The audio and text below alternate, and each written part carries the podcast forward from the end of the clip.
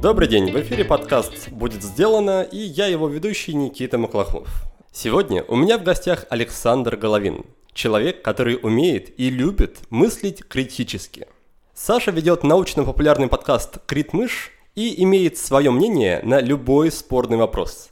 В ближайший час мы обсудим несколько таких неудобных и противоречивых тем.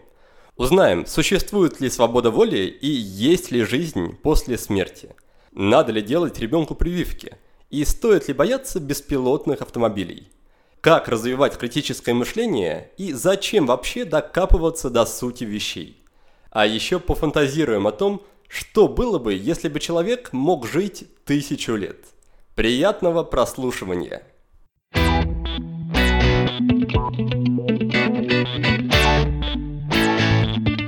Александров, привет. Привет. Ну что, спасибо, что заглянул в гости. И сегодня в качестве исключения я хочу для тебя устроить такой небольшой блиц-опрос. Суть будет следующим. Я буду называть тебе разные неоднозначные зачастую понятия, явления, а ты можешь просто комментировать коротко одно-два слова. Что, что придет на ум, то, то и говори. Окей, хорошо. Готов? Давай. Феминизм. Сложная тема, о которой невозможно говорить, чтобы кого-то не обидеть. ГМО. А, сложная тема, о которой невозможно говорить, чтобы кого-то не обидеть. Нет, шутка. В целом безопасная штука, про которую мало люди знают, и если бы знали чуть побольше, не так боялись. Гомеопатия. Бесполезная штука, про которую люди знают, опять же, меньше, чем стоит. Э, я некоторое время назад выяснил, что люди, когда слышат слово гомеопатия, думают, что это лечение травами. Нет, это что-то другое. Смертная казнь. Э, ну, я против смертной казни, о чем в соответствующем выпуске подкаста говорил. К своему удивлению открыл, что есть люди, которые считают по-другому. Плоская земля. Я какое-то время назад в интернете спорил с... Ну, много лет назад в интернете спорил с людьми, которые как бы отстаивают эту, эту точку зрения. На русском языке это все сплошь тролли, поэтому не тратьте время. Дед Мороз. Это, да, был такой смешной у нас выпуск. Э, тема вроде бы недостойная вообще какого-то обсуждения, но на самом деле это, мне кажется, важная часть детского experience а, отношения к этой проблеме, и то, как э, родители себя ведут, очень сильно влияет на вообще, будущее ребенка. Прививки и вакцины. Стоит прививаться. Если вы не прививаетесь, прививайтесь. Потому что это, важно, это действительно важно. Свобода воли. А, и это тема, которая всегда всплывает в обсуждении вообще всех других тем. А я просто стою на той позиции, что свобода воли не существует. Религия или Бог? Не, не религиозный, я атеист. Когда-то давно был весьма воинствующим, там, и спорить мог, и на дебаты ходил. Сейчас, в принципе, уже как-то перегорел и более спокойно отношусь к людям других мировоззрений. Эволюция. Это была моя страсть, когда я учился еще в ВУЗе. Это вообще та научная история, которая меня привела вообще к науке и научила ее любить, потому что э, я тогда читал очень много книг, и понять вообще то, как появилось все биологическое разнообразие на планете Земля, это прям очень классно. Всем советую. Смысл жизни. Мы как-то с друзьями играли в шарады, и кто-то э, загадал моему другу как раз показать смысл жизни. И он просто подошел э, так к нам э, и начал изображать активно, что он будто бы что-то ищет. Ну, там, чесать голову, заглядывать под, под тарелки, там еще куда-то. Э, так, потом начал разводить руками, а потом просто показал, что он застрелился. Я такой, да, это же смысл жизни. искал, искал, не нашел, застрелился. Такая вот история. То есть ты разделяешь, да, этот подход? А, нет, ну, не знаю, люди слишком много внимания вообще, честно, уделяют тому, чтобы найти какой-то смысл. Мне кажется, смысла нет и быть не может. А если вы не согласны и вам некомфортно, ну, придумайте себе какой-нибудь. Аборты. О, ну, это сложная тема. Много чего про нее можно сказать. Я за то, что это выбор Э, выбор, естественно, человека, просто у каждого выбора есть свои границы э, применимости, то есть, скажем, аборт на поздних сроках, просто по желанию, да, это уже более, скажем так, этически сложная процедура, просто потому что плод уже развит, и он в целом э, очень похож как бы на живого человека.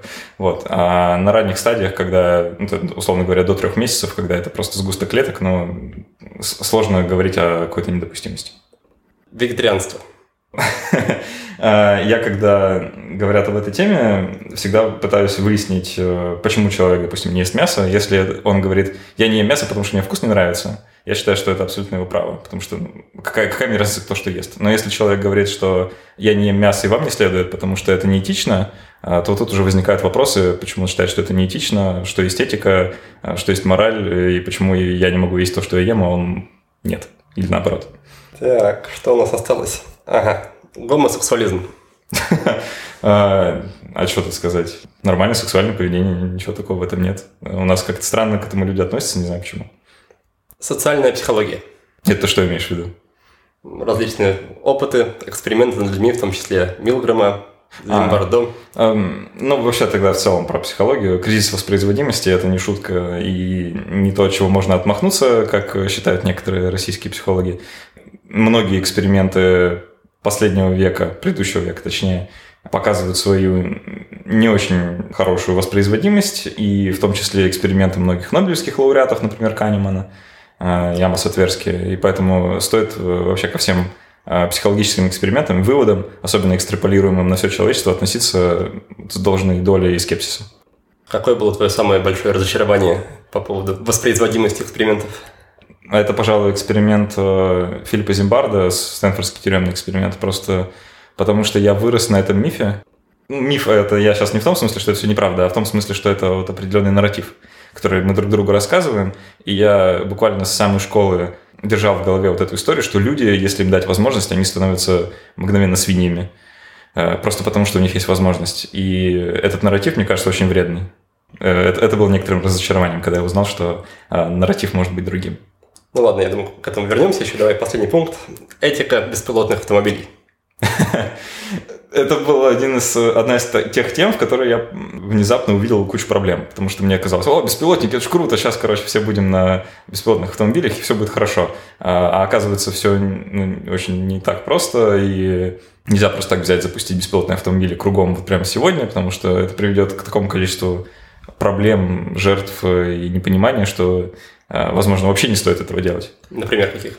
Сразу возникает вот этот вопрос, мы как запустим сначала часть беспилотников, э, и у нас будет часть водителей людей, часть водителей роботов, или мы сразу всех водителей людей выгоним с дорог и скажем, теперь только роботы могут водить. И, и тот, и другой случай крайне плохие, потому что и тот, и другой случай формируют предпосылки для конфликта.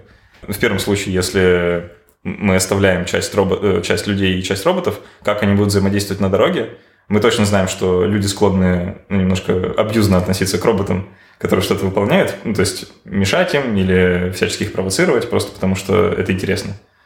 А, ну, есть примеры исторические, в том числе с автомобилями, когда водители люди их всячески троллят, скажем так. Вот. И к чему это может привести в дорожной ситуации, вообще неизвестно.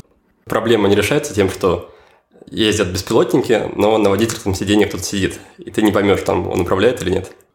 Мне не кажется, что это решает. Ну, есть же вот сейчас э, уже в таком режиме как бы работают, да, да, есть да, автомобили да, Tesla, да. которые вроде бы с автопилотом, но они всем говорят, знаете, а вы должны руки держать на руле все время, потому что вам нужно быть готовым перехватить управление.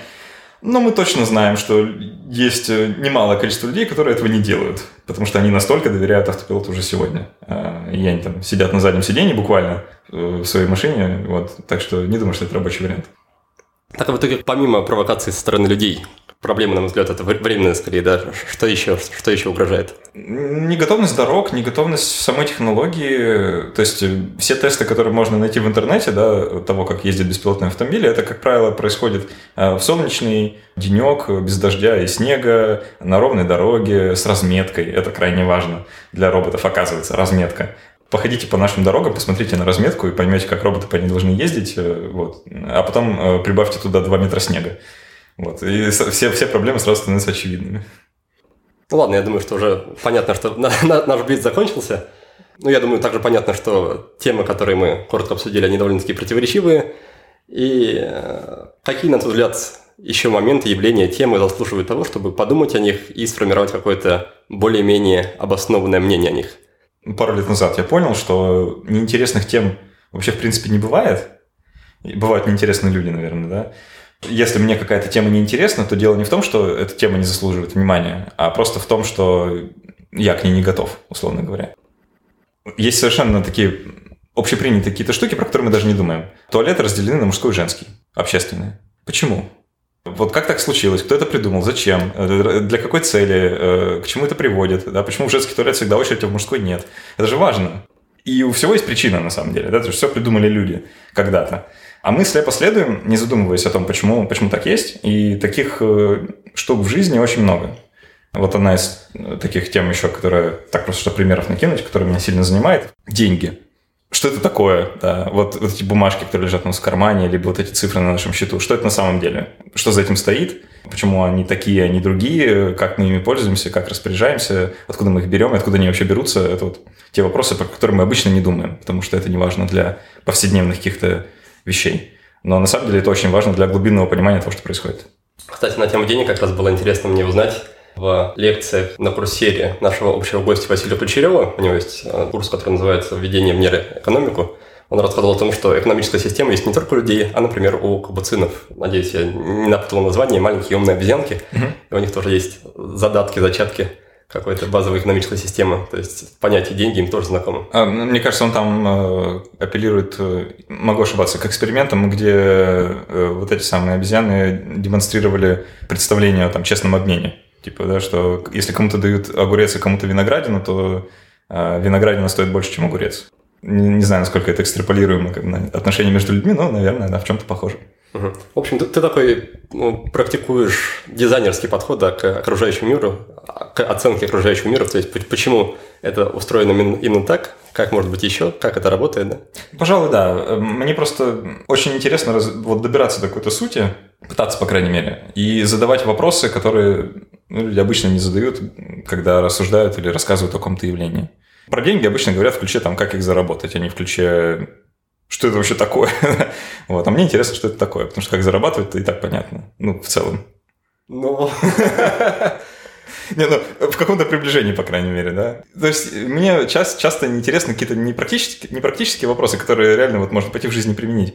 Вот как в твоем подкасте, например, да, часто обсуждаете какие-то вот конкретные там шаги и прикладные, прикладные вещи, да. А мне вот интересно как немножко заглядывать за ширму вещей, за ширму а, вот всего того, что кажется общепринятым, да, и смотреть на основы, на то, что за этим стоит. Что тебе это дает? Чем это делает твою жизнь? Как-то лучше или интереснее? У ответа на этот вопрос несколько граней, как мне кажется. Ну, во-первых, что мне вообще подкаст дает? А, я каждую неделю разговариваю с интересными людьми. Вот, это, пожалуй, самое главное, потому что это то, чего в моей жизни не было еще каких-то там лет семь назад. Не было разговоров с интересными людьми, и вот я пришел к тому, что они теперь есть. Мне кажется, что это хорошо. С другой стороны, это не несет какой-то немедленной практической пользы, потому что я рассуждаю о том, что такое деньги, а не то, как их заработать, да. Но мне кажется, что это приводит к какой-то более осмысленной жизни, что ли, или ну, не знаю, я учусь э, мириться с действительностью, постигать какой-то дзен, что ли, и э, не волноваться о том, что не находится в моей власти, и примерно представлять, как функционирует мир вокруг меня, потому что мне этот мир интересен, мне интересно жить, интересно вот быть живым в этом мире.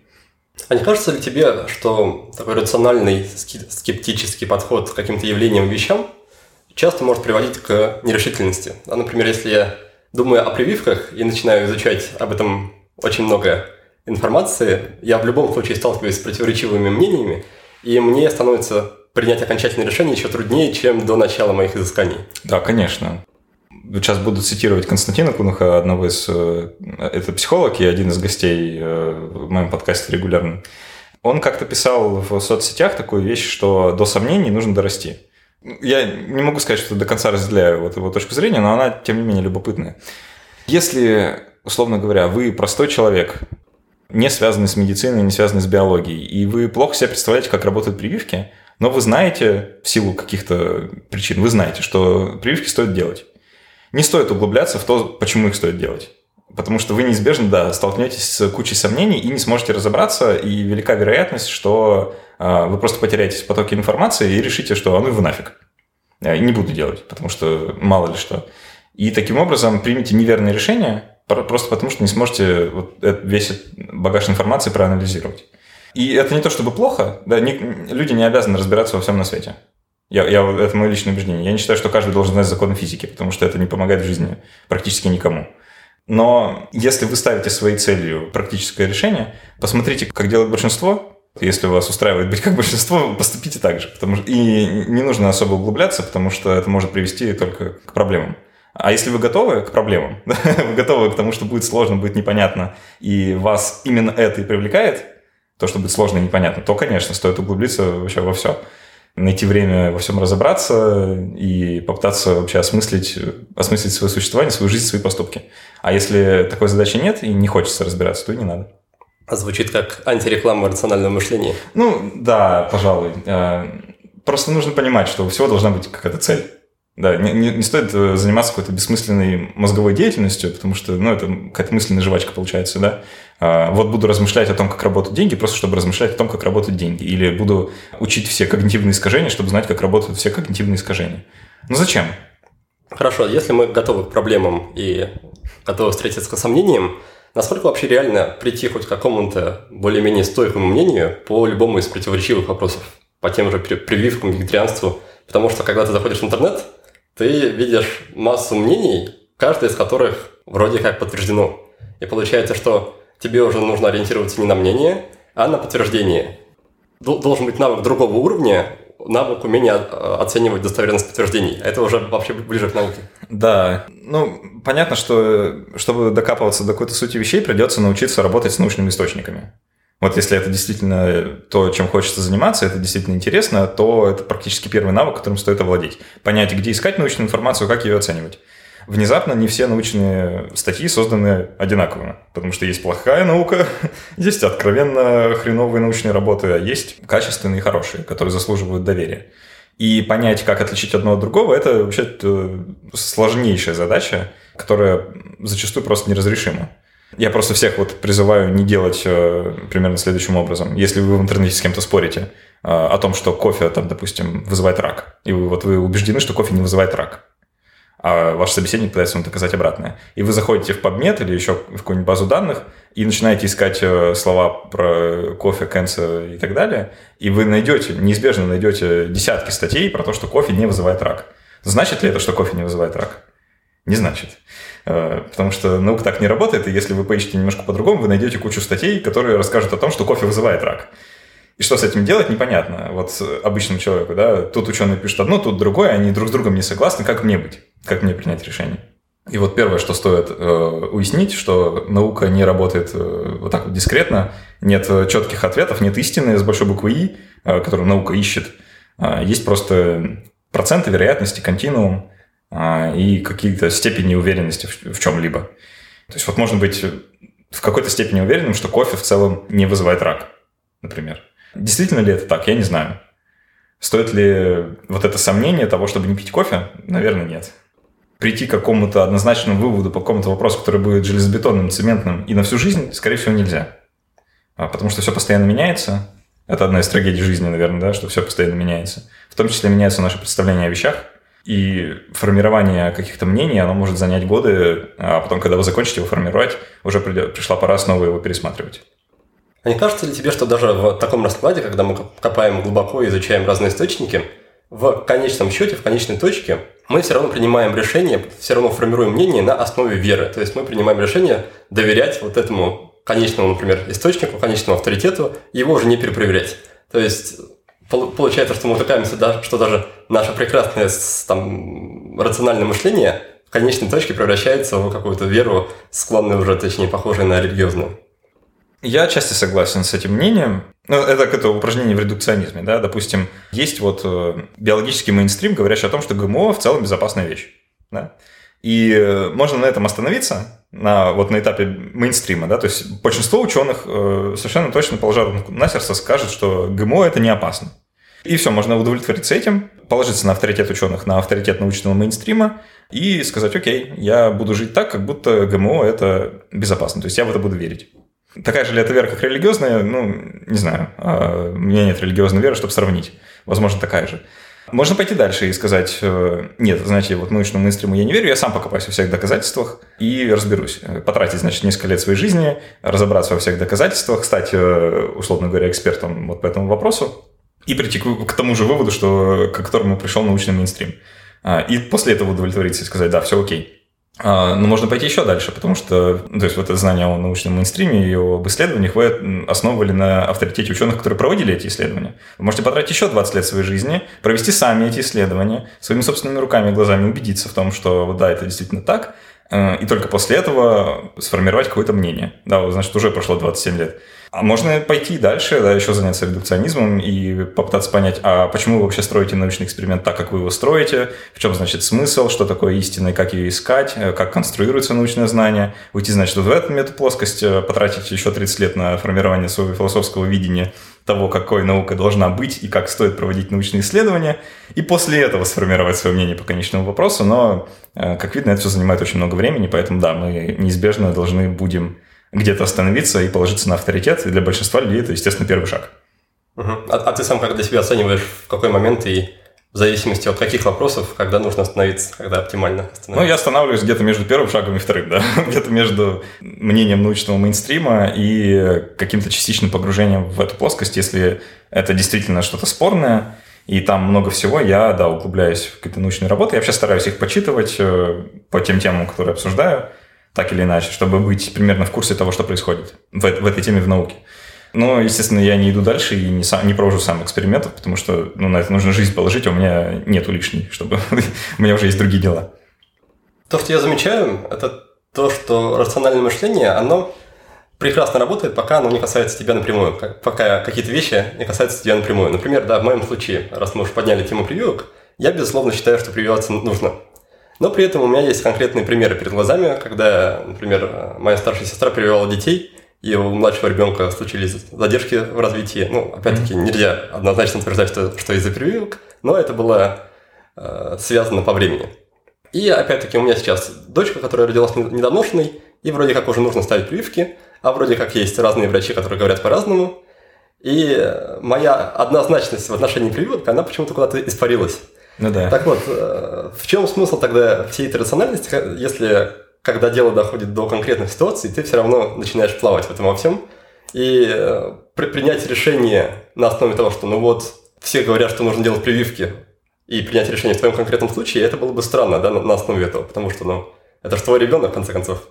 Да, как, как известно, статистика перестает работать на уровне отдельно взятых людей. Э, то, что Большинство, для большинства прививаемых не происходит вообще никаких побочных э, эффектов. Там 99% прививок безопасны. Это ничего не значит э, вот, в рамках одного конкретного взятого случая. Потому что статистика, она на той статистика. И действительно может показаться, что это все бессмысленно и бесцельно, и зачем вообще в чем-то разбираться, если к практике это не приводит. Ну, например, за тем, чтобы другим об этом рассказывать, я не знаю. А, это сложный вопрос, и мне кажется, на него каждый сам для себя должен как-то ответить. Потому что у меня, у меня нет ответа, правда. Мне кажется, я для этого подкастами занимаюсь, да, чтобы самому в каких-то вопросах попытаться разобраться и помочь другим людям о них подумать. Но у меня нет готовых рецептов, и я не могу однозначно апеллировать, ну, вообще отстаивать какую-то точку зрения бескомпромиссно. Потому что ну, я могу ошибаться, и все могут ошибаться. И может оказаться, что вот там в твоем конкретном случае действительно может стоить прививки не делать. Я же не знаю невозможно вот так вот, будучи не специалистом, да, будучи просто человеком в ситуации, разобраться до конца. Придется принять какое-то решение, не обладая всей информацией, а как его принимать, я не знаю. И никто не знает, мне кажется. Да, в качестве продолжения этого вопроса я еще заметил, что иметь какие-то ценности или иметь мнение и рассказывать о них, это довольно просто и, скажем так, дешево. Но придерживаться их на практике, то есть ну, practice what you preach, да, как говорят mm-hmm. по-английски, э, практикуй то, что ты проповедуешь, оказывается, это гораздо дороже. И в этом плане мне э, вспоминается история, история, которая случилась в редакции «Медузы», когда э, долгое время они вели активную политику против, против ущемления женских прав, против, против харасмента. Против харасмента, да. Но когда ситуация возникла у них э, в редакции неоднозначная, они встали на защиту коллеги, а не на защиту своих ценностей. Так вот и вопрос. Как, как же тогда жить в этом мире, как же придерживаться своих ценностей, если все так Получается непросто. Смотри, какая штука. Вот э, что касательно этой истории с «Медузой», все несколько сложнее, потому что, да, они действительно, у них есть вот эти ценности, это политика, и вот случилась такая ситуация, и вроде бы мы ожидаем, как аудитория, как люди, которые разделяют эти ценности, что они сейчас поступят в соответствии с этими ценностями, и, значит, там, ну, чуть ли не сожгут этого человека, значит, прилюдно, да, обхают, э, поставят, значит, ему там черную метку, чтобы его никуда не приняли на работу, там, и вот это все. Но, с другой стороны, мы должны понимать, что мы эту ситуацию наблюдаем со стороны, мы не знаем всех деталей, всех подробностей, и для нас это просто человек, который совершил А. Да? А для них это коллега, который, у которого есть э, там, определенная личность, характер, работа, обязанности да, и результаты. И для них это решение совершенно другого уровня. И они могут знать какие-то такие вещи, которые нам, как аудитории, как потребителям контента, просто неизвестны, потому что мы со стороны. Закономерно с нашей стороны ожидать от них вот таких шагов, мол, увольняйте. Но с другой стороны, понятна их реакция этого не делать, потому что они точно знают, что это не нужно. И они пытаются, вот, вопреки общественному мнению, которое они сами сформировали, как мне кажется, да, отстоять э, коллегу, что хорошо, по-моему, потому что не стоит идти на поводу у общественного мнения, даже если вы сами его формируете. Хорошо, я тогда буду продолжать свои нападки на рациональное мышление, все, что с ним связано.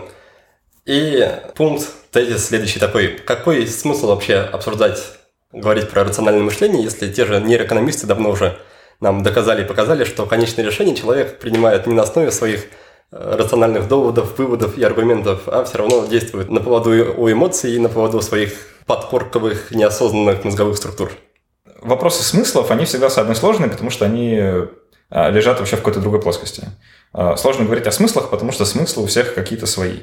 Я точно могу сказать, зачем я этим занимаюсь. Просто потому, что мне это интересно, мне любопытно, а, мне нравится то, куда меня это ведет, мне нравятся люди, с которыми я встречаюсь вот в связи с этой деятельностью, и я понимаю, что это просто вот мой такой лайфстайл, что ли. Мне интересно там из недели в неделю переключаться на какую-то новую тему и о ней думать. Зачем это другим людям, я не знаю.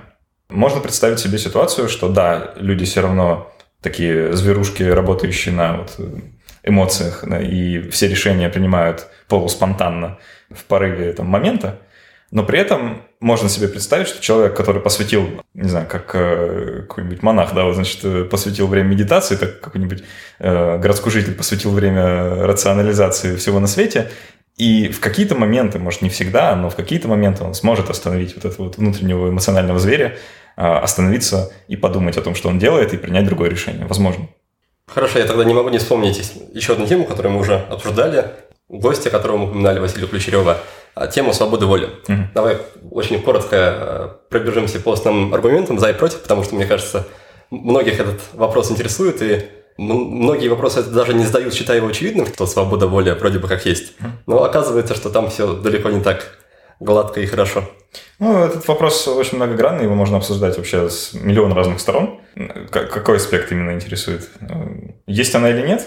Есть она или нет для начала? Ну, на это нельзя ответить однозначно, это все еще такая исследующаяся тема. Можно даже для начала сказать, что, что мы под этим с тобой имеем в виду. Да, ну смотри, э, тут стоит ответить сначала на, на другой вопрос.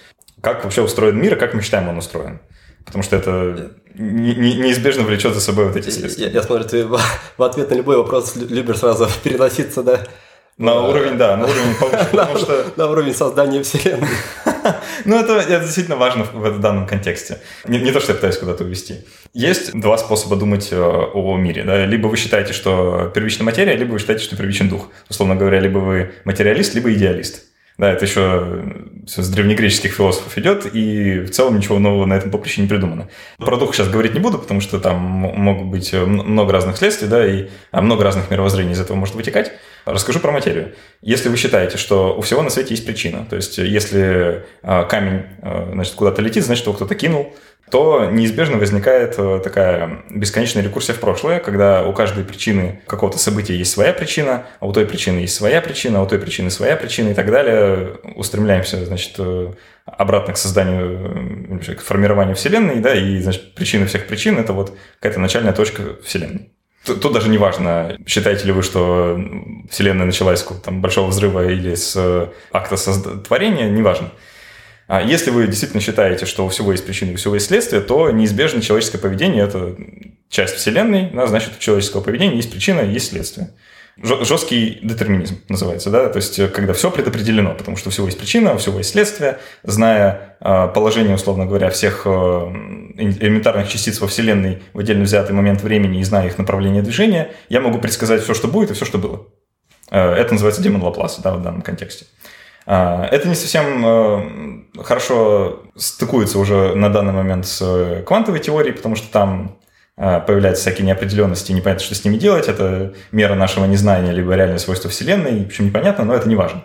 А, в такой картине мира взяться свободы воли вроде бы неоткуда, потому что откуда бы она должна взяться? Что получается? Что человек, значит, это какая-то машина, которая может внезапно сделать что-то, что ни на чем не основано. И вот это тогда будет свобода. Но многие закономерно возразят, ну какая же это свобода, если вы реально принимаете просто рандомное решение, которое ни от чего не зависит? Это что, свобода, что ли? Э, случайное решение – это не свобода, это противоположность свободы. Он просто случайный. Вот. А если решение не случайно, то это тоже не свобода, потому что это причина, у этой причины есть причина и так далее.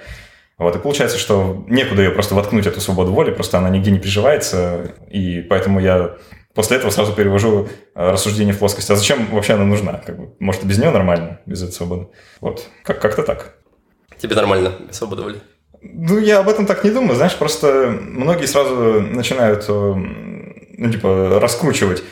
Ну и что тогда? Типа, если нет свободы воли, значит, нет личной ответственности, значит, можно творить все, что захочу и так далее. Значит, вот сейчас свободы воли нет, ну, пойду вообще застрелюсь.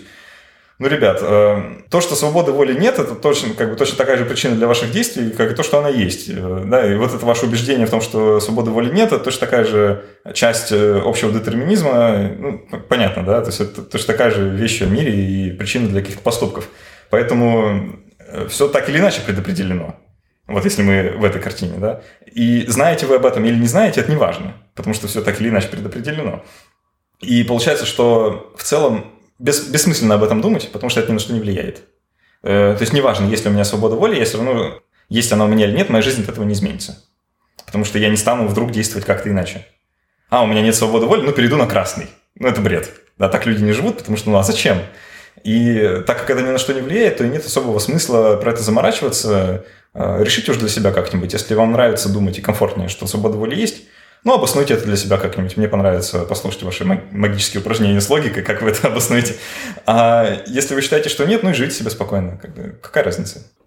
Я, я понимаю людей, которые пытаются защитить вот эту концепцию свободы воли, потому что для многих это важная часть э, там, мировоззрения, да? Для меня нет, например. Для многих, да. Например, э, православное христианство, да, оно без свободы воли не работает. Вообще христианство. Потому что там то, что человек свободен выбирать как ему поступить, это краеугольный камень вообще всей системы. Вот, поэтому она без свободы воли не может. И там, да, людям приходится, значит, отстаивать вот эту точку зрения. Если для вашего мировоззрения это не важно, ну, какая вам разница? Переходим к рубрике «Книга за отзыв», в которой я продолжаю разыгрывать призы от издательства «Миф». Имена первых победителей мы объявим уже завтра на нашем канале в Телеграм и в группе ВКонтакте – а сейчас я расскажу о новых подарках, которые вы очень легко можете выиграть. Первый приз – это настольная игра. Дело в том, что в издательстве «Миф» открылось новое направление. Теперь там можно купить не только книги, но и игры, которые помогают развивать разные полезные навыки. Итак, сегодня мы разыгрываем бизнес-игру для тех, кто хочет запустить свой стартап. Она называется «Идея на миллион» и состоит из карточек с вопросами и идеями для мозгового штурма. Эта игра поможет вам вжиться в роль предпринимателя и потренировать стратегическое мышление. Второй приз – это моя книга «Будет сделано», о которой вы наверняка уже не раз слышали. Напомню, что принять участие в розыгрыше можно двумя способами. Первый способ – зайти в нашу группу ВКонтакте, найти пост про свежий выпуск подкаста и сделать перепост к себе на страницу – ну или просто написать пост о выпуске на своей странице. А второй способ – оставить отзыв о подкасте в iTunes.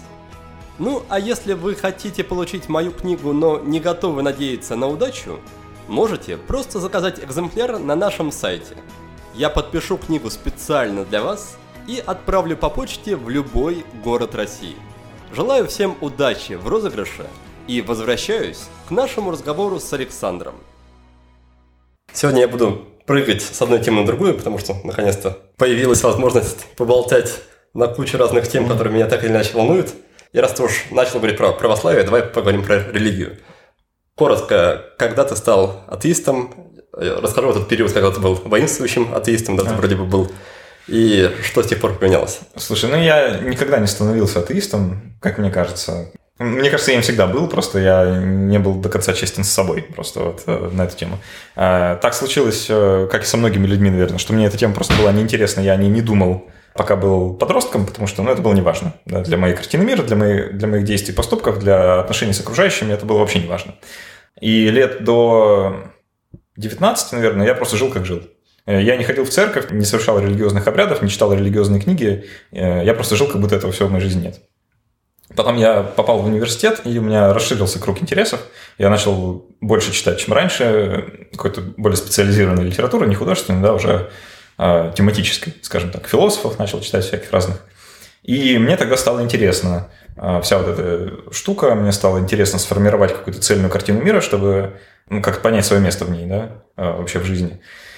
И тогда мне импонировала больше концепция такого вот что-то среднее между материализмом и идеализмом, да, я, вот, мне казалась очень классная э, идея, что, а, значит, есть какое-то божественное начало, да, но при этом э, этот бог сам устранился из мира и не влияет вообще на окружающее. Деизм, да? Деизм, да, спасибо. Я, да. я, я на самом деле помню только потому, что сам совсем недавно узнал об этих терминах, что, оказывается, есть помимо просто верующих, которых называют теисты, да, и атеистов, есть еще деисты, вот, которые придерживаются да, да, того, что ты описал, есть еще пантеисты, верят в нескольких богов, да, по-моему, сразу? А, пантеизм – это скорее про то, что ты считаешь, что Вселенная – это есть Бог, и типа, что все Бог. А, да, да.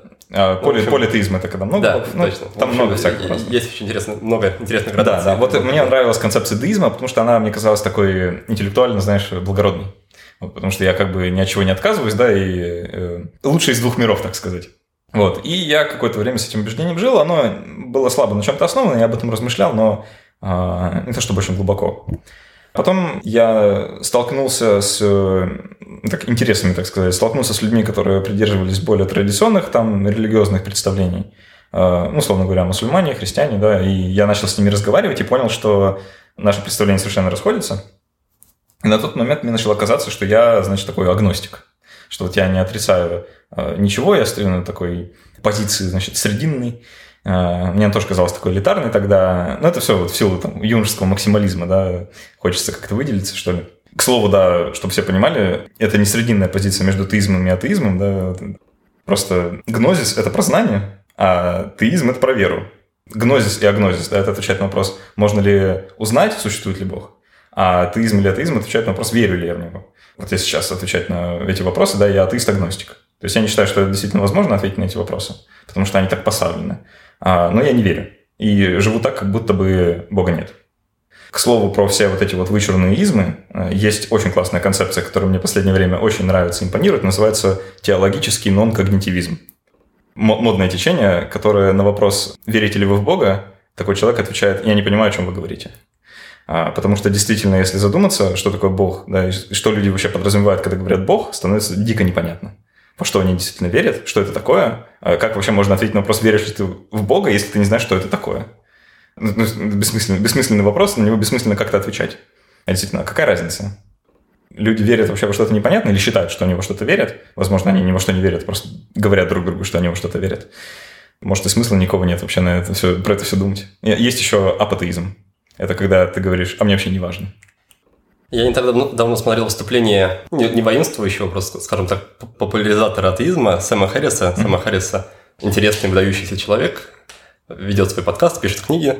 В выступлении он обозначил мысль, что, пожалуй, одна из, или даже единственное преимущество религии перед атеизмом, единственное то, что как бы, нельзя компенсировать, если ты неверу, э, неверующий, это утешение перед смертью. То есть у религиозных людей есть утешение в том, что они умрут и вознесутся в какое-то прекрасное место, атеистам на, на это рассчитывать не стоит.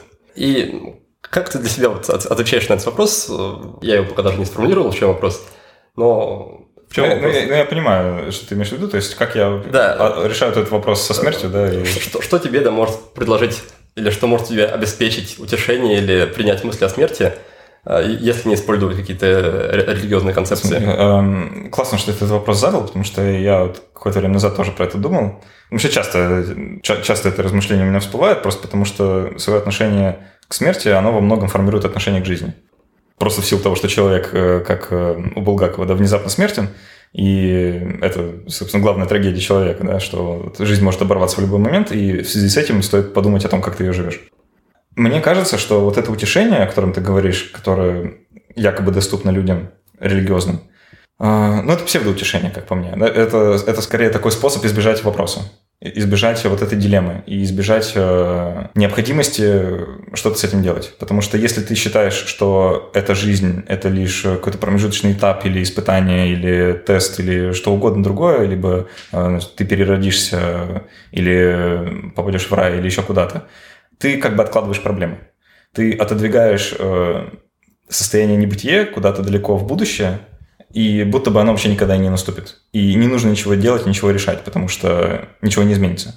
Если после смерти есть жизнь, то смерть не важна, потому что какая разница?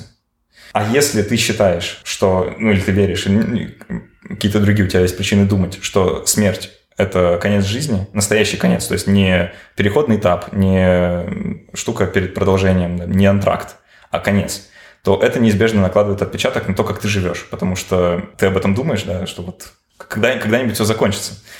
И мне кажется, что это наоборот преимущество перед верующими людьми, у тех, кто считает, что после смерти ничего нет. Ты считаешь, что это работает как дедлайн, что типа скоро сдавать проект, значит, надо постараться? А, я не думаю, что это работает как дедлайн, я думаю, это работает как катализатор если жизнь бесконечна, и после смерти наступит что-то еще и так далее, да, то у тебя куча времени.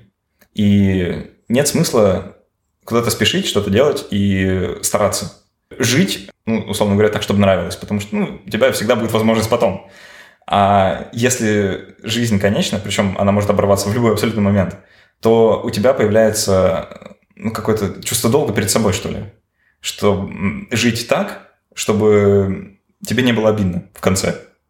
А, и вот это, мне кажется, самая главная задача вообще каждого человека. А, раз уж мы там Сэма Харриса упомянули, а, был такой человек, Кристофер Хитченс, журналист, который очень много писал о религии, он много критиковал э, религию и зачастую называл ее причиной там, многих войн, конфликтов. Просто он сам бывал в горячих точках, где религиозные конфликты, видел, как люди убивают друг друга за веру, э, и много об этом писал, много участвовал в дебатах. Сам при этом он был атеистом, причем очень убежденным, и он умер от э, рака поджелудочной. И он до конца своей жизни участвовал в дебатах и до конца своей жизни отстаивал свои убеждения, и он завещал там свое тело науке после смерти и так далее, и он умирал атеистом. И мне кажется, что это вот это состояние, когда ты умираешь и знаешь, что ты умираешь навсовсем, что это не пауза, это смелость человеческая, это, это то, что заслуживает уважения. Потому что человек знал, что это конец, и он не расклеился, он не сдался с гордо поднятой головой, принял этот конец и не стал утешать себя и своих близких э, вот какими-то обманами на тему того, что мы встретимся там в загробном мире. Как бы вы к этому ни относились, это заслуживает уважения. Мне нравится эта идея, ее принимаю, но с точки зрения логики как раз не до конца понимаю, потому что если ты религиозный человек и веришь, что будет продолжение, то тебе есть смысл стараться сейчас, чтобы приложение было хорошим. А если ты атеист и понимаешь, что там все закончится, то какая разница, что сейчас будет, если э, все сотрется и все забудется сразу, как, как только нажмешь кнопку Escape? Вот этот вопрос, он неизбежно связан с э, другой ценностью, которая у каждого человека есть. Что вы считаете важным в жизни? Если вы считаете важным в жизни исключительно личное благополучие, то, наверное, вам без разницы. Э, что будет после вас. Если вы считаете, что благополучие других людей тоже важно, то вам есть разница, что будет после, потому что э, да, вы этого никогда не увидите и вообще не сможете э, никак с этим повзаимодействовать и так далее, но тем не менее сам факт того, что вы оставите после себя мир чуть лучше, чем он был до вас, может стать ну, реально смыслом жизни на самом деле. И той мыслью, которая принесет утешение в конце. Не знаю, это для каждого человека, наверное, какая-то личная позиция. Мне кажется, она больше верующим характерна, если честно, чем атеистам, потому что я не встречал еще атеиста, который сказал бы, ну да, после смерти ничего нет, поэтому и неважно вообще.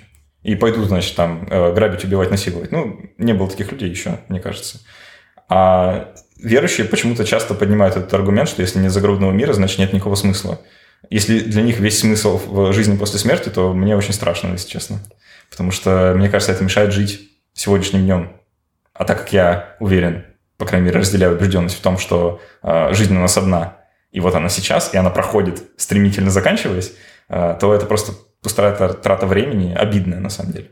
Хорошо, ты уже упомянул такой термин, как дебаты, как разговоры, переговоры с людьми, которые не разделяют твои точки зрения, твои системы убеждений.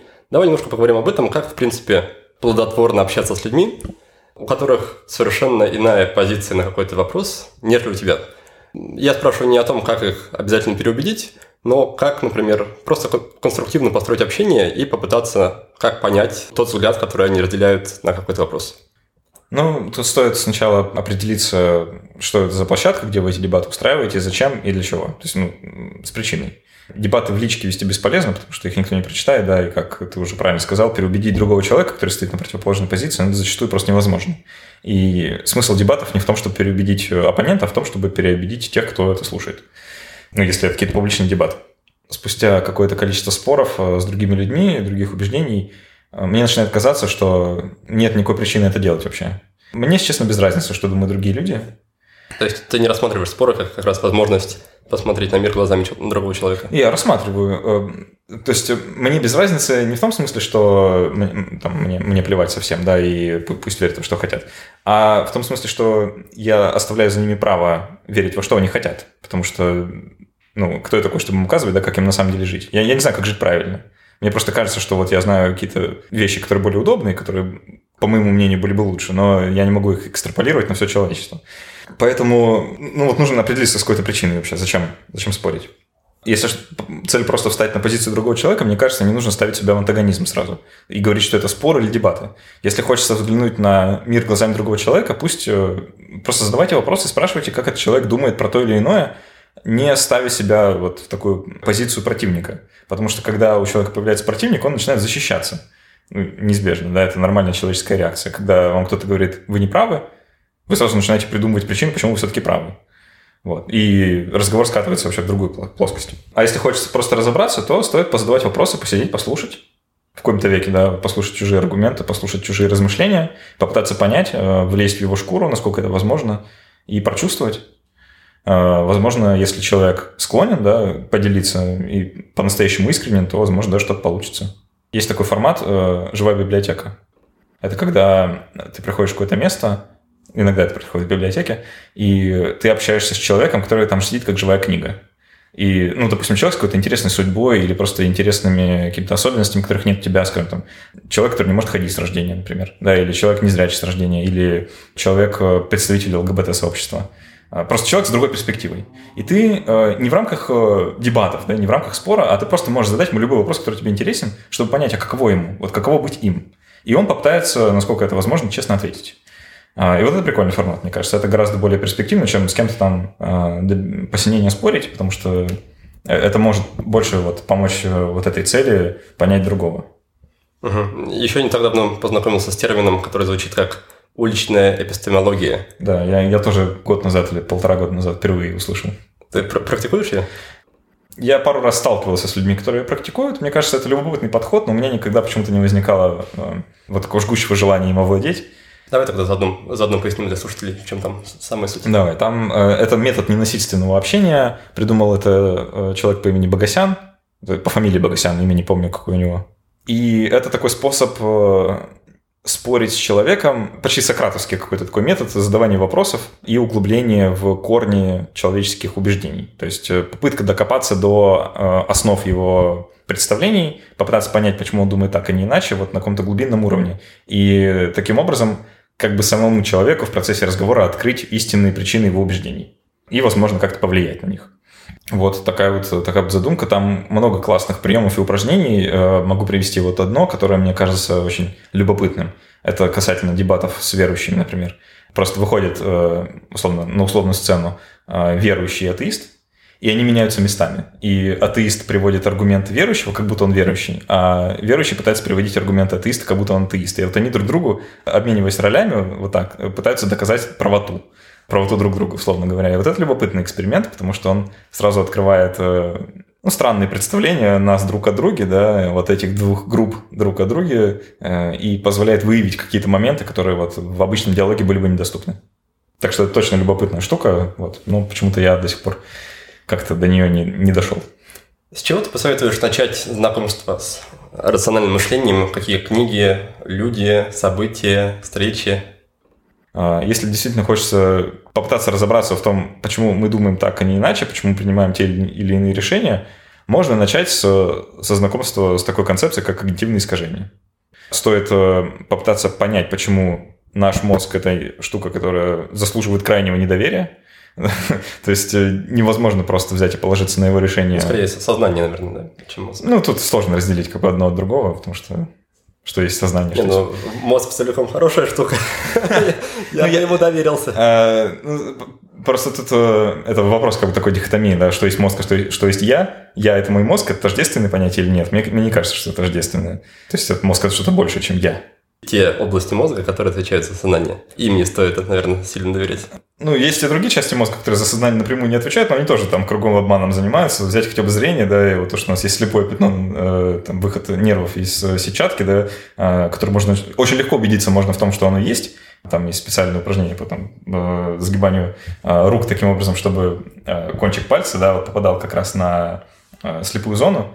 И самое мозговыносящее в этом, знаешь что? Что когда ты наводишь вот эту слепую зону на стену, например, вот у тебя э, стена такого какой-то цвет, я не знаю, бело-желтый какой-то, я не знаю. Это... Никто не видит, может Да, любого цвета, да, допустим, она красная, и ты вот наводишь э, это слепое пятно на эту красную зону, ты пальца не видишь, то есть фаланга пропадает, ее там нет, но при этом ты видишь фон, и вот стоит задать себе вопрос, а почему я вижу фон? Это же слепое пятно, да, там не должно быть фона, там должно быть что-то другое, но мозг э, услужливо, значит, дополняет за тебя картину.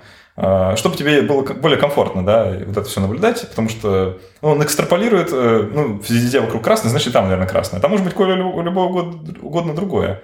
И все, уже нельзя доверять, уже вот эта презумпция правоты как бы все нарушено, да. А мозг – это штука, которая тебя обманывает всюду, всюду и везде. Меня в свое время так поразила э, иллюзия с лицами, когда стоит мозг на платформе, а, да, да, который да. вращается, и и как бы она тебя не смотрела с передней стороны или с внутренней стороны, тебе кажется, что с ней все в порядке, что она смотрит на тебя спереди. Что она выпуклая. Что она выпуклая, да. Да, а, известная иллюзия. Ну, их много таких. И вот можно довольно быстро убедиться, что мозг, значит, срезает углы везде, где может. А, и это же самое касается более таких э, высоких концепций, более, ну, каких-то абстрактных. Да, не только вот что касается там непосредственно восприятия типа цвета, звука, запахов, а концепции языка, речи, мышления, человеческих отношений. То есть э, мозг срезает углы и там тоже. Причем еще гораздо более сильно. То, как мы принимаем решения, то, как мы объясняем поступки свои и чужие, это все вот подвластно разного рода механизмам упрощения, а значит и обмана. А, и все это вот лежит в области когнитивных искажений, так называемых. Их масса, просто чудовищная масса. И все они в той или иной степени важны для повседневного принятия решений – Потому что мы, мы основываемся на этих искажениях. Да? Мы говорим себе и другим истории, вот, основанные на неправильном понимании фактов. И зная об этих искажениях, можно сделать первый шаг на пути к их устранению и более осознанному э, восприятию информации. Но это очень сложно. Это, это вот тот шаг, которым можно всю жизнь пытаться овладеть, и так и не овладеть никогда, потому что, как я уже сказал, их масса, и их очень легко находить в других людях, но крайне нелегко находить в себе. И вот эта попытка избавиться от этих искажений, она заранее обречена на провал, потому что это то, как мозг работает, да? Но простое осознание их уже ставит тебя в такую позицию, когда ты более скромно подходишь к своим возможностям. Ты не считаешь, что ты всемогущий, что у тебя, значит, фотографическая память, и ты все знаешь, и все помнишь, и все, значит, так и было. Ты допускаешь, что ты можешь ошибаться, а это уже очень дорого стоит. Что, на твой взгляд, в этом случае, когда все против нас, может быть какой-то твердой опорой для, в жизни рационально мыслящего человека или человека, который пытается рационально мыслить. Ну, то есть, если на, на мозг опираться нельзя, на высшие силы тоже уже. А, ну, сложно сказать. Э, есть великий соблазн сказать, что ни на что, да, что опереться, в общем-то, не на что. Но мне кажется, самое главное, на что вообще любой человек в жизни может опереться, это его друзья и семья. Потому что это те люди, которые пройдут с вами этот путь, да, которые будут вас наблюдать на протяжении длительного времени и которые о вас знают, возможно, даже больше, чем вы сами. И это действительно ценные отношения, да, там, особенно с э, теми людьми, с которыми вы очень много времени провели вместе, потому что они как раз видят большую перспективу, потому что с вами дольше знакомы. А, и вот это те отношения, на которые стоит опираться, и которые стоит всячески пестовать и поддерживать, потому что других не будет. Давай тогда немножко еще поговорим про различные мыслительные техники и первые шаги рационально мыслящего человека. Ты тоже говорил о том, что как раз в качестве первого шага хорошо бы осознать наличие у себя большого количества ментальных тараканов. Признание ментальных... проблемы – первый шаг на пути к ее да, решению. Да, какой будет второй шаг? Ну, можно ознакомиться с классиками, да, условно говоря, с литературой, попытаться понять, как люди применяют эти знания на практике.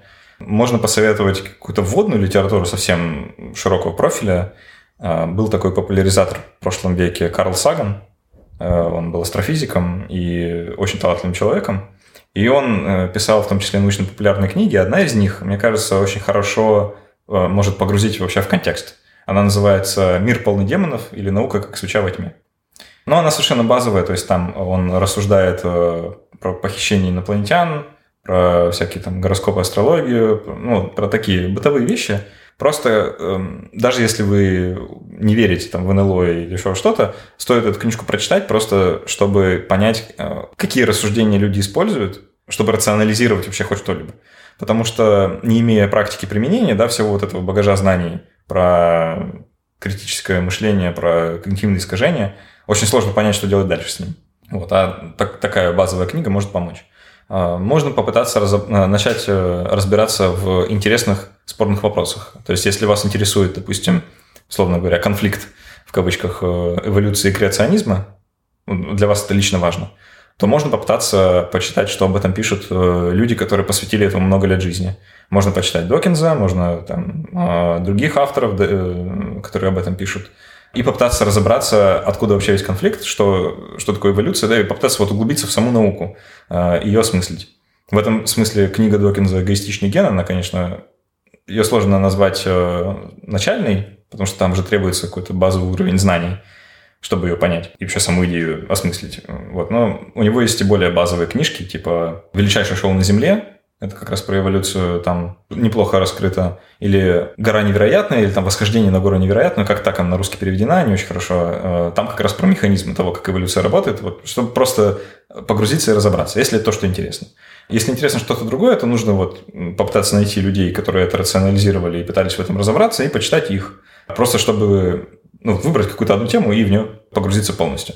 Тогда можно будет и набраться опыта, и ответить себе на интересные вопросы, как-то разобраться, отложить в сторону и идти дальше. А, найти что-то другое интересное. Вот. А так процесс бесконечный, в принципе. Мне кажется, если мы говорим о знакомстве с рациомышлением, нельзя не вспомнить книжку «Гарри Поттер». «Гарри о. Поттер» и Методы, рационального, рационального мышления. Да, как, как у тебя с ней отношения? А, это крайне хорошая книга. Я бы даже сказал, что это одна из лучших книг, что я читал в принципе. Просто потому, что она внезапно оказалась я никогда до этого такого не читал. Да, это книга, которая написана человеком, который думает примерно как я, для людей, которые думают примерно как я. То есть вот от э, человека, погруженного в эту тему, для людей, погруженных в эту тему. И это крайне интересно читать. А с другой стороны, я не согласен со всеми выводами, которые он предлагает в этой книге. Там очень много посвящено размышлениям о том, э, что такое смерть и как к ней относиться. И вот здесь я с автором как-то немножко не согласен, потому что он считает, что смерть – это враг человечества, и что смерти быть не должно. И это плохо, что жизнь вообще оканчивается, и нужно что-то с этим делать. И это чуть ли не самая главная задача, которая перед нами стоит. Да? Но мне не кажется, что жизнь теряет смысл, если она конечна. Вот. И что смерть – это неизбежно что-то плохое. Вот, я, вот, вот с этим конкретно я не согласен. А, а разве здесь есть противоречие? Есть, он, же, он же не говорит, что жизнь теряет смысл, если она конечна. Он говорит, что хорошо бы жить ну, ну да, не, а дальше? не совсем так. Ну, э, он просто говорит, что смерть бессмысленна да, как, как процесс, что это враг, э, с которым нужно бороться и которого нужно победить. Что это не часть, ну, условно говоря, не часть жизни, не обязательная часть жизни, а просто то, что мы, о чем мы думаем, как об обязательной части. Просто потому, что по-другому не умеем. Но мне кажется, что смерть, она э, несет более какую-то другую важную функцию. Ну, в общем, если вот так вот взять и, значит, отказаться от смерти вот прямо сегодня, да и все перестанут умирать, то ничего хорошего из этого не получится. А если не затрагивать социальные перспективы этого явления с точки зрения конкретной личности, что в этом плохого? Ну вот давай я тебя спрошу, а ты ответишь. Ты бы хотел жить вечно? Ну, если бы у меня была возможность, скажем так, нажать кнопочку и отключить, то есть в любой момент выйти из игры, в любой момент... Ну, в любой момент выйти из окна, например. По так... желанию, да, то почему бы и нет? То есть самому решать, когда я умру, мне кажется, было бы неплохо. Особенно при сохранении уровня здоровья, уровня жизни. А, с одной стороны, да, а с другой стороны, тебе не кажется, что это приведет к некоторым таким изменениям в нашем образе э, жизни, образе мышления негативным? Например, э, если ты знаешь, вот точно знаешь, да, что ты условно бессмертен, и пока ты сам кнопку не нажмешь и не выйдешь из окна, жизнь не окончится, стал бы ты ездить в автомобиле, например? Да, потому что мне это нравится. Но это же самоубийство. Представь, вот смотри, ты ездишь в автомобиле каждый день, э, допустим, на работу и с работы, да? Ты проводишь в автомобиле два часа своей жизни каждый день. Жизнь твоя бесконечна, потенциально бесконечна. Это значит, что ты умрешь в автомобиле рано или поздно. То есть тот факт, что ты пользуешься автомобилем, уже говорит о том, что ты просто убиваешь себя этим, этим самым, потому что рано или поздно ты погибнешь. Да, но при этом, если я живу не тысячу лет, а сто, я все равно погибну в том же автомобиле, только гораздо раньше. Нет, а так погибнуть в автомобиле вероятности гораздо меньше, потому что ты на меньшем отрезке времени будешь им пользоваться. Вот, допустим, летать в самолете, когда ты не бессмертный, нормально. Потому что ну да, самолет может упасть, но шансы настолько малы, что, скорее всего, этого с тобой не случится никогда. Но на долгой перспективе летать в самолете, ездить в автомобиле и вообще делать что-то опасное, что может потенциально привести к гибели, это бред, потому что ну, у тебя впереди вечность, а ты вот сейчас э, так рискуешь. Ну, ты понимаешь, да, понятия рисков, они могут очень сильно поменяться в связи вот с э, ну, тем... Я просто не вижу противоречия, разумеется, если мы берем большие числа, вероятности тоже увеличиваются, но mm. как, как, как это мешает мне жить подольше? Это не мешает жить подольше, это мешает жить подольше так же, как сейчас. То есть э, я, я как раз про то и говорю, что изменится то, как ты о жизни думаешь. Угу. И не обязательно в лучшую сторону. Стал бы ты, ну, не знаю, э, спешить э, реализовать какой-то проект, допустим, пока ты молод и силен, и у тебя есть возможность, если ты знаешь, что ты будешь молод и силен, у тебя будет возможность на протяжении еще 200 лет? Я, кстати, об этом думал, и здесь мой аргумент как раз в том, что я делаю какие-то проекты не из-за того, что я боюсь не сделать что-то за свою, жизнь, а из-за того, что есть просто побуждение внутреннее, есть желание, есть какие-то мотивы, которые никак не связаны с продолжительностью жизни.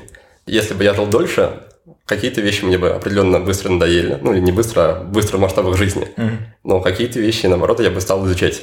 И таким образом, главное преимущество в том, что ты получаешь твой опыт гораздо масштабнее, и ты получаешь гораздо больший спектр опытов э, за свою жизнь. Ну, смотри, э, неплохо, неплохое рассуждение, но ты его основываешь на своем, как, как сказать, ты основываешь это на мнении, которое у тебя будет о бесконечной жизни, которой у тебя нет. То есть э, ты пытаешься сейчас представить, каково это, когда у тебя бесконечная жизнь, и попытаться принять какие-то решения об этой жизни вот сейчас, не имея ее. Но при этом у нас по-прежнему действует оговорка, что мы можем в любой момент прекратить. Да, да, да. да. А, ну, то, я, я просто к тому, что, возможно, твое отношение к жизни, будь оно бесконечно, было бы не таким, каким ты его представляешь сейчас. Однозначно. Как может быть иначе? Ну вот, да. Поэтому, а как ты можешь тогда рассуждать о том, а, как бы ты себя вел, если бы жизнь была бесконечной? То есть ну, это, это сложно и действительно непонятно. И, возможно, для кого-то, да, это был бы неплохой комфортный способ существования. Для кого-то, для какого-то типа личности. Или там для кого-то с какой-нибудь предрасположенностью. А с другой стороны, э, если человек живет тысячу лет, он за эту тысячу лет изменится так сильно, столько раз, да, что страшно себе даже представить, а, а кем он будет, кто, кто этот человек на самом деле. Мы же такие существа, нам важно рассказывать самим себе историю. Да? Вот я, там, Александр Головин, родился там в таком-то году, вырос там-то, потом переехал туда-то, занимался тем-то. И это, это моя история. А если моя история настолько продолжительна, что я уже сам не помню, где она началась и где, где была середина, и когда она закончится, главное. Нет, нет вот этого чувства истории. И теряется тогда само понимание, а, а кто такой я? Что, что это я? Вот я сегодня, я, допустим, 5 лет назад, это вроде бы тот же самый я. А я сегодня, я 500 лет назад, это тот же самый я. Кто это? Кто этот человек вообще тогда? Э, какие у нас с ним отношения должны быть? Вот непонятно. Но мы уже э, сами только что обсуждали с тобой, что на память все равно смысла полагаться никакого нет. Действительно, да. Еще, еще и ты не запомнишь ничего нормально, как было. Э, то есть будет совершенно мифическое какое-то понимание того, кто ты был 500 лет назад. Ты мог быть кем угодно, ты уже сто раз про это все забыл, и э, ну, вообще, э, ну, как, как будто бы это разные люди, то есть никакой разницы даже нет. Умираешь ты каждые сто лет, сейчас вот в кавычках, да, то есть э, этот конкретный человек родился, жил и умер, или этот конкретный человек, вот он когда-то родился, потом жил, жил, жил, был кем-то одним, потом что-то случилось, и он переехал, изменился и жил кем-то другим. И вот одни, это один и тот же человек или два разных, по-моему, никакой разницы вообще нет. Да, Так и есть, наверное. Ты еще упомянул такое, такое мнение, что, по сути, езда за рулем, да, это в бесконечном растянутом времени это убийство или самоубийство. Да. И здесь мне хочется вернуться к вопросу, который мы обсуждали в начале, про этику автомобилей. И как раз, по-моему, Сэм Хэрис в одном из своем подкасте описывал э, разные подходы к этике и в том числе рассказывал про утилитаризм. То есть, когда мы рассуждаем о человеческой жизни с чисто, там, скажем так, математической или экономической точки зрения, и принимаем по умолчанию тот факт, что 10 спасенных жизней, например, это всегда лучше, чем 5. А 5 спасенных жизней – это всегда лучше, чем одна. И одна спасенная жизнь – это лучше, чем любая, допустим, какая-то материальная вещь, да. И с этой точки зрения, мне кажется, очень сложно спорить с тем, что беспилотные автомобили – это бесконечное благо. Потому что уже сейчас, да, с, с текущим уровнем развития технологий, очевидно, что беспилотные автомобили будут лучше или уже лучше водят, чем обычные люди. Во-первых, потому что у них есть гораздо больше информации о ситуации на дороге. А во-вторых, потому что уже сейчас почти все водители втыкают в телефон во время езды. Я, я ну, езжу, да. не страшно. Это очень страшно. И мне кажется, ситуация будет только ухудшаться. То есть нет в этом плане тенденции на улучшение. И как можно вообще с учетом всего этого спорить с тем, что беспилотные автомобили – это светлое будущее с точки зрения безопасности на дороге? Слушай, мне кажется, это, это точно так. То есть машины не должны водить лучше, ну, безупречно, они должны просто водить немножко лучше, чем люди, чтобы у нас уже появилось какое-то какое моральное право и моральная обязанность даже а, внедрять их повсеместно потому что ну, мы так спасем жизни, да. Но это все исходит из того факта, что нам вообще важно, что мы спасаем жизни. То есть это, ну, это наверное, общечеловеческое сегодня какое-то такое представление, хочется думать, по крайней мере, общемировое, что человеческая жизнь важна. Можно было бы даже впуститься в какие-то рассуждения, вот там утилитаристские, попытаться представить, насколько важна, сколько стоит человеческая жизнь, да. Вот мне почему так, изнутри, по крайней мере, человеческой жизни кажется, что она обладает бесконечной ценностью. Как вообще можно на нее поставить какой-то ценник, да, если... Ну, а, а как его оценить? Невозможно. А можно в годах, конечно, померить. Мне кажется, когда речь заходит как раз о той же беспилотной этике, все равно приходится оценивать. Все равно люди решают эти проблемы вагонетки, когда нужно думать, кого ты не спасешь, скажем так, не убьешь, не спасешь, допустим, одну невинную старушку или дети людей, которые едут в Знаешь, поезде. Мне представляется, что люди наделяют человеческую жизнь как раз бесконечной ценностью, и поэтому одна бесконечность или пять бесконечностей – это одно и то же число, да, а, бесконечность. Поэтому для людей, в принципе, спасти любую человеческую жизнь а, – это уже очень много. А если встает выбор, пять бесконечностей или одна, люди, конечно, выберут пять, потому что субъективно кажется, ну, что это больше. Мне кажется, что, что твое рассуждение – это как раз причина того, а, почему беспилотные автомобили сталкиваются с таким сопротивлением с точки зрения внедрения в жизнь. Потому что люди думают, что ага, жизнь человека бесконечная цена – Поэтому мы не позволим бездушным автомобилям забирать даже одну жизнь, а, не, если не, мы при этом спасем даже миллион других, это не важно. Не, я не думаю, что люди так думают там, о них вообще. Тут, мне кажется, другие вообще причины о сопротивлении вот, внедрению беспилотников, они, они другие совершенно. Тут дело не касается человеческих жизней вообще, мне кажется. Это вопрос экономический в первую очередь. Большинство, да, 99,9% водителей лишатся работы, когда у нас будут качественные беспилотники.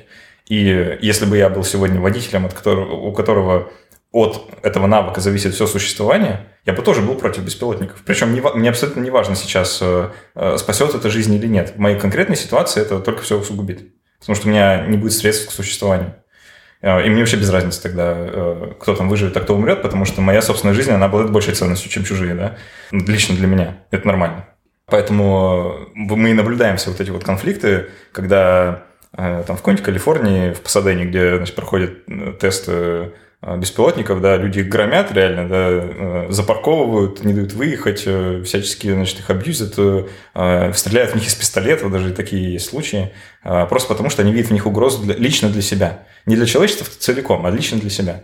Но это совершенно нормальное явление, которое повторяется, да, из раза в раз, когда появляется какой-то технологический такой, технологический прорыв – то есть, э, там, когда появилась конвейерная сборка на заводах, людям это тоже не особо понравилось. Потом еще что-нибудь появилось, им тоже это не понравилось и так далее, потому что это все сокращает труд конкретных людей и делает их ненужными, при том, что в общечеловеческом масштабе это благо.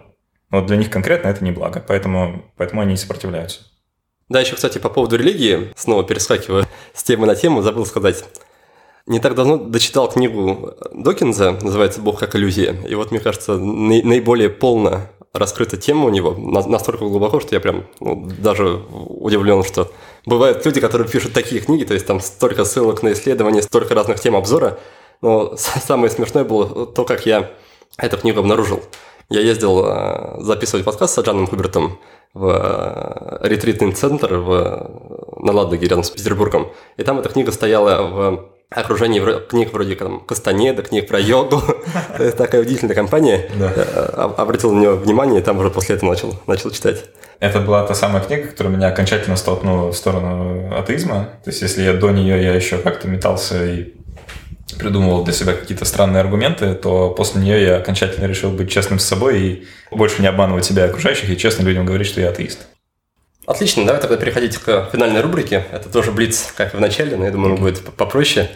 И думаю, ты с ним даже уже знаком. Значит, блиц из пяти вопросов. И первый вопрос касается книги. Одна или парочка книг самых-самых для тебя. Могу сказать, что я прочитал недавно, что мне очень сильно понравилось. Я до сих пор пытаюсь переосмыслить и попытаться разобраться. Эта книга называется «Что государство сделало с нашими деньгами» авторства Мюра Ротбарда. Вот это интересное чтиво, которое лежит вообще в стороне от э, научного экономического мейнстрима. И я до сих пор э, вот пытаюсь понять, чему в этой книге стоит верить, а чему нет. И это то, чем, что занимает меня вот последние пару недель. Поэтому, если вам интересно, вот как раз про деньги, да, а, можно попытаться ее почитать. И она короткая, на самом деле. И э, окунуться вот во все, во все вот это. А если советовать что-то из там, области каких-то научно-популярных книг, которые на меня повлияли, то мы уже про них говорили. «Бог как иллюзия» Докинза. Если вы готовы к восприятию вот такой информации, да, она может э, стать очень хорошим катализатором и отправной точкой для размышлений. Хорошо, тогда второй пункт будет про привычку, какая-то практика, какое-то занятие, которое ты делаешь более-менее регулярно и которое также на тебя влияет положительно, приносит какую-то пользу. Я вот купил э, фитнес-браслет, короче, да, и теперь э, эта штука заставляет меня ходить. я переоткрыл для себя прогулки. Я еще переехал чуть дальше за город э, и живу теперь не в душном шумном Питере, да, а в тихом Сестрорецке. И там много где можно гулять, и недалеко до моря. Я просто открыл для себя вот этот вот э, процесс, когда ты просто куда-то идешь без гаджетов, ты ничего не слушаешь в наушниках, ты просто слушаешь пение птиц и шум моря, и просто идешь. И это внезапно оказалось супер приятно. И вот я теперь практически каждый день довольно много хожу, стараюсь больше ходить пешком, и это прям очень мощное открытие в моей жизни, потому что внезапно это хорошо влияет вообще на все. Как, как хорошо живется человеку, который не верит в свободу воли. Да, он, да. Он спокойно говорит, что гаджет заставляет его ходить, да, и, гаджет и, и, и, и чуть не смущается при этом. Да. Слушай, ну это правда мотивация, которой вот иногда не хватает, да, и э, способ, ну, как немножко себя, так сказать, обмануть, да, и найти эту мотивацию там, где ее вроде бы быть не должно, это, это тоже неплохой прием. Ну, вот все вот эти геймификации, да, и способ как-то немножко так поджулить и сделать, чтобы что-то было интереснее, чем оно есть на самом деле. Неплохо же. Хорошо, третий пункт про сервис, приложение, программу, сайт которое также ты считаешь полезным, пользуешься этим, и тебе как-то это облегчает жизнь? На Ютубе есть э, платная подписка. Многие про нее знают, что это есть YouTube премиум. Честно сказать, мне до сих пор непонятно, почему люди ее не оформляют массово. Вот у нас почему-то не принято. Я свою жизнь не могу без нее представить, потому что я очень много контента потребляю через YouTube. Если бы я смотрел по две рекламы каждый ролик, я бы чокнулся. Люди знают рекламу наизусть, я ее не видел уже месяцами. Да, можно поставить Adblock, но это не то же самое вот эта подписка, она влияет вообще на много чего. Там в купе еще идет э, Google Музыка, и вообще в целом это супер дешево. Мне кажется, там самая крутая функция как раз то, что можно слушать э, YouTube видео как подкаст. Да, да, да. Включаешь да, экран, да. и просто проигрывается звук. А, это можно скачивать в самолет себе брать, я уже этим пользовался, тоже очень удобно. Можно смотреть э, всякие оригинальные сериалы, которые безумно хороши, кстати. Если вы до сих пор не смотрели YouTube Originals, там есть такие title ы, которые обязательно заслуживают внимания, просто безумно. Э, это вот очень круто сделано. Подписывайтесь на YouTube Premium, блин, это недорого. Хорошо, четвертый пункт, он про вопрос, который стоит себе задавать, если ты хочешь что-то привнести в свою жизнь. Да, мы об этом, в общем-то, весь выпуск говорили, но, возможно, ты как-то сможешь э, ну, есть один вопрос, который вот как раз э, апологетом и человеком, который его продвигает, являлся автор Гарри Поттера метода рационального мышления. Что ты знаешь и откуда ты это знаешь? Это вот два важных вопроса, да, которые стоит постоянно себе задавать. Они, они заведут очень далеко. А, стоит быть готовым к тому, что они заведут далеко. Но если взять себе в привычку задавать себе эти два вопроса, а, можно очень сильно улучшить свою жизнь. Или ее немножко усложнить. Но это неизбежно тоже. И напоследок пятый пункт про фильм. Можно даже какой-то сериал выделить, если что, ага. что-то изучаешь из этого. Я не буду сейчас оригинальным, про это, наверное, говорят все сейчас, э, но это действительно важно. Э, у HBO вышел мини-сериал «Чернобыль». Если вы до сих пор его не смотрели, я не знаю почему, Это действительно, это супер круто, это очень важно, это душесчипательная вообще история. Несмотря на то, что мы вроде бы все знаем, что там происходило, э, неизбежно ты смотришь и думаешь, что серьезно так, а ну серьезно так, и это вообще взрывает мозг. И хочу посоветовать просто всем людям, которые смотрят или собираются смотреть этот сериал, обязательно слушать э, вместе с ним подкаст, который так и называется «Чернобыль» э, от HBO. Там ведущий вместе с автором этого мини-сериала рассуждают о том, почему, они приня... почему он принял такое решение, почему написано так, а не иначе, зачем эти персонажи, почему вот этот выдуманный полностью персонаж, зачем он в истории. И они там с исключительно такой западной точки зрения рассуждают спокойно и без эмоций про СССР, про советского человека и про его устройство мысли. И нужно очень многое для себя открыть, э, в частности, то, что нам кажется нормальным, вообще адекватным поведением, для них кажется нонсенсом просто, безумным. И вот это как раз способ влезть в чужую обувь, да, встать на чужое место и оценить, как они это видят вот с их стороны. И это вот безумно классный experience, очень советую. Ну что же, тогда на этом давай будем прощаться. Я надеюсь, что сегодня мы нигде не перегнули палку, не задели ничьих чувств, если все-таки задели, то... Мне кажется, нас... это в современном мире невозможно. У, у нас не было такого намерения, да, но я полагаю, что если человек дослушает до этого момента, то или его терпение очень велико, или все-таки мы его не сильно обидели и задели. А, возможно, пару слов напоследок, где тебя можно найти, где можно почитать про твои проекты, послушать подкасты.